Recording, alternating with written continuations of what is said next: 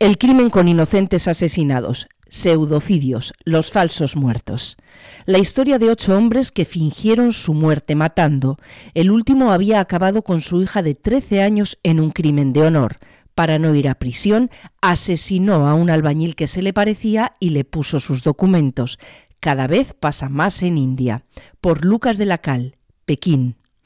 Su descamar quemó viva a su hija de 13 años porque había planeado fugarse y casarse con un hombre de casta inferior. La niña fue una de las 145 víctimas de los crímenes de honor que hubo en 2018 en India. Su padre fue detenido y condenado a cadena perpetua en la cárcel de máxima seguridad de Tihar, en Nueva Delhi, el complejo penitenciario más grande en el sudeste asiático. ¿Fin del suceso? Desde luego que no. Este es solo el comienzo de una historia de sangre y fuego en la que hay dos asesinatos y una muerte fingida. Mayo de 2021. Una nueva ola de coronavirus, la más fuerte hasta la fecha, está dejando récords diarios de contagios y muertes en India. Las autoridades están empezando a reportar brotes en algunas cárceles sobrepobladas del país y el gobierno ha decidido dejar salir a miles de presos en régimen de libertad condicional. Deberán volver a la cárcel cuando la situación mejore. Entre los presos liberados hay un poco de todo, desde el estafador al que le han caído unos meses de condena hasta el asesino que cumplía cadena perpetua. Sudesh Kumar, el hombre que mató a su hija de 13 años, es uno de los muchos criminales de Tijar que han recibido la condicional y regresa a casa con su esposa, aunque este hombre de 36 años ha decidido que nunca más volverá a pisar la cárcel. Noviembre de 2021. Kumar y su esposa Anapuma llevan meses planeando cómo lograr que él no vuelva a prisión. En la tarde del día 19, el matrimonio llama a dos albañiles para hacer reparaciones en casa. Al que más se parece en altura y constitución a Kumar, lo convencen después para que se quede a cenar y a probar un licor muy fuerte que han comprado. Con el paso de las horas y la copiosa ebriedad, cuando el albañil, llamado Domen Ravidas, ya ni se puede sostener en pie, Kumar coge un catre de madera y comienza a golpearle en la cabeza hasta matarlo. Después Kumar prende fuego a un periódico y extiende las llamas por el rostro de Domen hasta desfigurarlo totalmente para que nadie pudiera reconocerlo. Ya es de madrugada cuando Kumar sale de casa con el cadáver envuelto en un saco que ata a la parte trasera de la bicicleta. Llega hasta los suburbios del norte de Nueva Delhi, donde lanza el cuerpo a una parcela vacía ha metido su tarjeta de identificación en un bolsillo del pantalón de Domen para que cuando la policía encuentre el cuerpo piense que se trata de Kumar.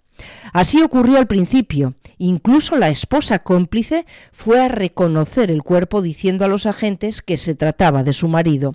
Pero la policía de Nueva Delhi, que lleva muchos años destapando casos de personas que fingen su muerte para evitar la cárcel o para cobrar seguros de vida, se puso a investigar. Revisando las cámaras de las calles vieron imágenes de Kumar cargando el cuerpo en una bicicleta. El asesino reincidente y su esposa fueron arrestados esta semana. La noticia abrió las páginas de sucesos de los periódicos locales, pero no es la primera vez que un pseudocidio, como se conoce al acto de fingir la propia muerte, ocupa espacio en la prensa del país asiático. Hace un mes, Adul Hanif, un hombre de 46 años del estado de Madhya Pradesh, fue detenido después de falsificar su certificado de defunción y de que su familia reclamara el seguro de vida que el supuesto fallecido había contratado días atrás. Los trabajadores de la compañía de seguros sospecharon y lo denunciaron a la policía, que encontró vivo a Hanif y descubrió que era muy amigo del médico que certificó su falsa defunción. En octubre, en el estado central de Maharashtra, Parahat Wachurs, de 54 años, fue arrestado por querer cobrar también el dinero del seguro fingiendo su muerte, pero en su caso no falsificó ningún certificado, sino que mató a un hombre con una serpiente venenosa. Otros asesinos han utilizado en India este método para que los crímenes parezcan accidentes. Hace un par de meses, un hombre fue condenado a cadena perpetua después de sedar a su esposa y lanzarle una cobra. Pero el caso de Panajar es el primero en el que la serpiente es el arma homicida para un pseudocidio. Las serpientes. Panjanar tenía contratado un seguro de vida en Estados Unidos por valor de 5 millones de dólares. Tras 20 años viviendo en América, regresó a India con su mujer y se quedó a vivir en la casa de sus suegros. A toda la familia la involucró en un crimen que consistió en llevar a la vivienda a un mendigo con problemas mentales y hacer que una cobra venenosa que había comprado a un encantador de serpientes le mordiera.